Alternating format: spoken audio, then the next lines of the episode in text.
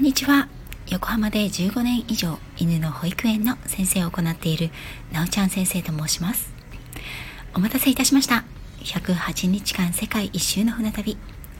船は5月31日スエズ運河を通過し出口の町ポートサイドへ向かいました。6月1日朝4時半。いつもより早く起き支度をして5時25分に集合場所へ。ひんやりとした空気の中タラップを降りたのもつかの間。団体バスへ乗り込む。ポートサイドは貿易で栄える港町。我が町横浜とも共通するような雰囲気のある町だ。サファガとは違い視界には高層マンションや整備された公園が広がり驚きました。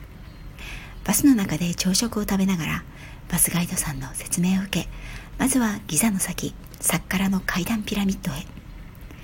3時間ほどバスは走りサッカラへたどり着きました。エジプトにある93のピラミッドのうち一番古いピラミッドでなんと約5200年前のものだという。この古い古いピラミッドはピラミッドの起源をよく表していて初めは地下の穴の中だった王の墓がその権威を示すために一段また一段と高くなっていったということで階段状になっている。あまりにも古いために段は崩れかかっていて他にも崩れていたピラミッドが土と石の瓦礫の山となっていくつも周囲に点在している。この場所には高い障壁があり侵入者を防ぐために13の入り口が作られていた。そのうち一つだけが本物だったということだ。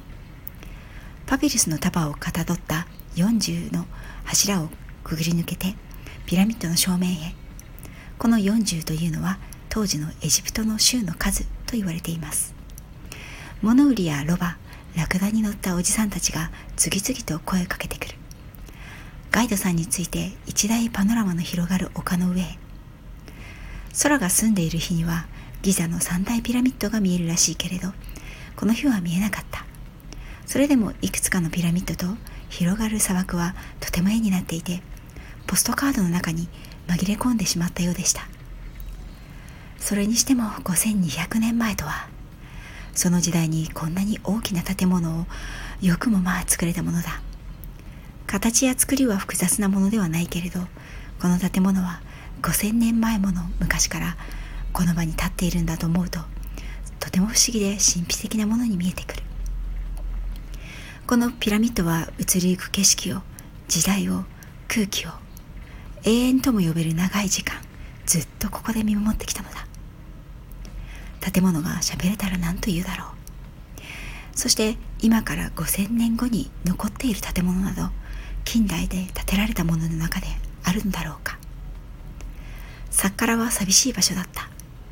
けれどそれだけ過去の時間を回想し当時に思いを馳せることができた。再びバスに乗り込み沿道に生えている真っ赤な花をつけた。エジプトアカシアを眺めつつバスに揺られて昼食のレストランへ向かいました。ブドウ鶴のようにつる草の絡んだ屋根の下オープンテラスで草木がいっぱい美しいレストランに行きました。テーブルの上にはサフラン風味のポテトナスのピクルス日本の漬物を思い出させるきゅうりと人参のピクルスそれらはとても口に合いました。ぶどうの葉にくるまれたおこわのような食べ物とそば入りのライス。これはおそばかと。最初はココナッツかと思ったら麦のそうめんということでした。メインはエジプト名物の鳩の丸焼き。味付けは素朴だけど炭火でこんがり焼かれていて香ばしい。骨が多くて少し食べにくいけれど独特の風味があって美味しかった。エジプトの田舎に行くと各家庭の庭や屋上に白っぽい塚のようなものがあり穴が数箇所開いている。それが鳩小屋でエジプト人たちは鳩が大好きでよく食べるから飼育しているのだということでした。日本でいう鶏小屋のようなものでしょうか。視界に入る鳩たちになんとなく悲哀を感じながらバスは昼食後パピルス屋さんへ。ここは政府公認のパピルス屋さんということで本物のパピルスしか取り扱わない。という専門店です。私と友人は全く興味がなかったのでツアー客がパピルスをえらい金額で交渉している間外に出て街を観察していました。隣にはコンビニというより昭和の駄菓子屋さんか雑貨店といった趣の店があり現地の子供たちにつられて私と友人も中に入りました。観光客向けの高級パピルス店よりもはるかに地元の雑貨屋の方が面白いしワクワクする。学校帰りだろうか子供たちが次々と入ってきては手に手にお菓子を持ってレジに並んでいく。店内も店内は狭いけれど子供が好きそうなお菓子がずらりと並んでいて自家製パンも売っていたのでパンとコーヒービスケットとチョコレートを買いました。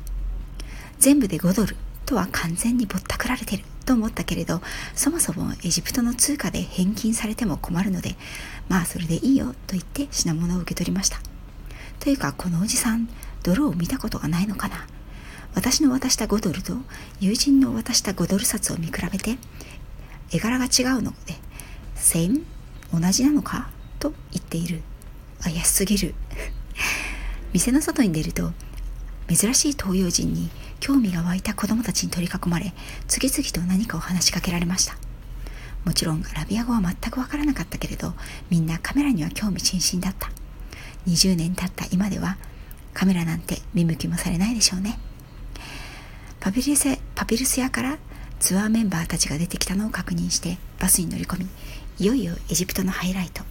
ギザのピラミッドへ。早朝と午前中はうすら寒いぐらいの気温だったのにさすがに午後は暑い。まず第一ピラミッドあの有名なクフ王のピラミッドへ。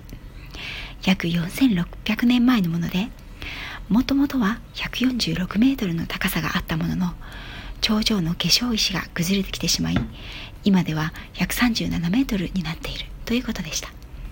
それでも実際近づいてみるととてつもなく大きい。遠くから見ると周りに何もない分そんなに大きく見えないんだが近寄るほどに山かと見まごうほどの大きさと迫力。実際ピラミッドの底辺を支える石は私の背の高さとそんなに変わらないものすらある。クフ王のピラミッドは約230万個の石から出てきていて一つ一つがとても大きい。最下層の岩では石では一つ1トン近くも重さがある石も使われているとのことでした。最初は化粧石というツルツルと輝く石で覆われていたため今のように段々ではなく滑らかで艶やかな三角形をしていたとのことです。第2ピラミッドはクフ王の息子カウラー王のもので143メートルという高さ。父親のものより大きく作ることはできないという決まりのため少しだけ小さく作られていたのでそうだが今やほとんど同じ大きさに見えた。第2ピラミッドにはなんと入ることができるということで3ドルを支払って中に入ることにしました。まるで自分がインディ・ジョーンズになったかのように胸が高鳴ります。王家の谷もそうだったけれど数千年前の人々が訪れていた。といううちに自分が足を踏み入れることに興奮しない人がいるだろうかと私は思う。入り口はとても小さく狭い。腰をかがめて狭い石の通路を下っていく。すれ違う欧米観光客たちは背が高く横幅も私の倍ぐらいあるのでこれはなおさら大変そうだった。しかも中は思いのほか蒸し暑く息苦しさすら感じる。兵所恐怖症の人は無理だろうな。狭くて滑りやすい石の廊下を進むとところどころ風穴が開いていて涼しい風が一瞬体を冷やしてくれる。これは王の石室を運ぶ人への配慮ということでした。腰をかがめて下ったり登ったりした後やっと玄室へとたどり着いた。玄室は王の石室石棺が安置されている場所。その場所は異様なまでに完璧な五角形。この巨大な石の建造物の中にここまで完璧な五角形の部屋をどのようにして作ったのだろう。部屋の壁に継ぎ目は見当たらない。宇宙人の建造物と世界七大不思議に数え上げられ4000年以上の時を経てなおその存在は人々のロマンを想像力をかきたてピラミッドに対する検証と仮説物語は数えきれないほどだ。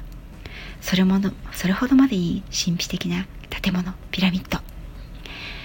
この建物がなぜどのようにどんな目的でこの場所に建てられたのか。その意図は未だに謎に満ちている。それが人々を引きつけるのだ。気がつけば蒸し暑さや息苦しさなどを忘れ去りピラミッドの好き不思議にすっかり没頭していた私は友達に声をかけられて我に返り名残惜しい気持ちもそのままにカウラー王の第二ピラミッドを後にした。最後は一番小さなメンカウラー王のピラミッド。これは65メートルの高さで他の2つのピラミッドの半分ほどしかない。一番新しく一番美しいピラミッドだ。崩れずに残っている化粧石もまだあった。メンカウラー王はクフ王の孫で王のピラミッドの横にはさらに小さなピラミッドが並んでいる。これは女王のピラミッドらしい。ちなみにピラミッドという言葉はアラビア語ではなくギリシア語。エジプトにやってきたギリシア人が故郷で食べていたパンピラミに形が似ていたからその名を付けたそうだ。アラビア語ではエルハラム一番古い建物というらしい。想像よりもずっとずっと大きかったピラミッド。この巨大な人工物は人間の可能性をここまでできるのか？と実感させる。クレーンもドリルも AI もネットもドローンもない。約4000年から5000年前。一つ1トン近くもありそうな巨大な石を運んでくるだけでも大変なのに天にそびえるかのように高く高く積み上げてある。古代の人々は太陽さえ隠してしまうようなこの巨大な建物を見て何を感じたんだろうか。王の偉大さかエジプトの豊かさかはたまた神への冒涜なのだろうか。2000, も2000年もの昔から観光地であったエジプト。そしてピラミッドは何千年経った今でも人々を圧倒し感動させるのだから人類史上最も稀有な建物と言っても過言ではない。3つのピラミッドが並んで見えるポイントから写真を撮ることに。近くにラクダに乗った男性が近づいてくる。百戦錬磨の私はこれはすぐにお金を取られるやつだなと分かったのでラクダの撮影はやめておいた。すると No, no, you are free no money というので Really? I have no money と言うと OK, my friend I'm your friend. What please. と言って一緒に写真を撮ろうという。なんだって怪しいなと思って No thank you と言うと Oh no, photo is free my friend. もう一度 free OK と聞いたら Yes, please marry me と突然プロポーズをされました。ダメだこりゃ。騒いでいるラクダおじさんを無視して最後のポイントスフィンクスへ。後ろから近づいていったので初めは何なのか全く分からずにいた。正面に回ると第1第2ピラミッドをバックにスフィンクスがまっすぐにこちらを見て座っていた。思ったよりも大きく背後から見るとただなただの巨大な石の塊だ。それもそのはず建設当時はすぐそばまでナイル川が流れていたためナイルが氾濫するとスフィンクスは4分の1ほど水に浸かってしまいそのため大昔から修復工事が繰り返されてきたのだから体もボロボロなのでした。その顔は建築を命じたカウラー王の顔を模していると言われていますが鼻はかけ噂通り風化が進んでぼんやりとしている。今ではもう顔はのっぺらぼうになっているかもしれません。